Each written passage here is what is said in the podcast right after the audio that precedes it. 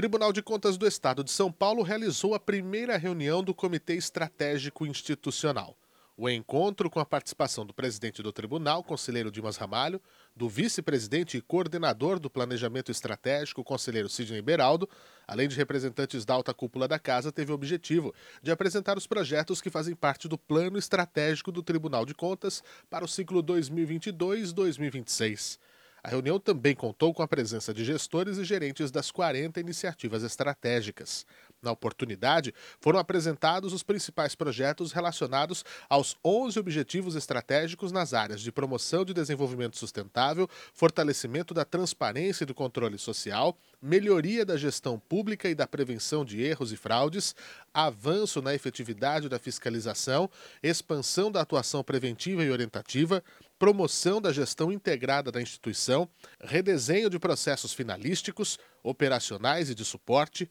aperfeiçoamento da comunicação institucional externa e interna, aprimoramento das ações de capacitação interna, reestruturação e dinamização da gestão de pessoas e promoção contínua da inovação e da evolução digital.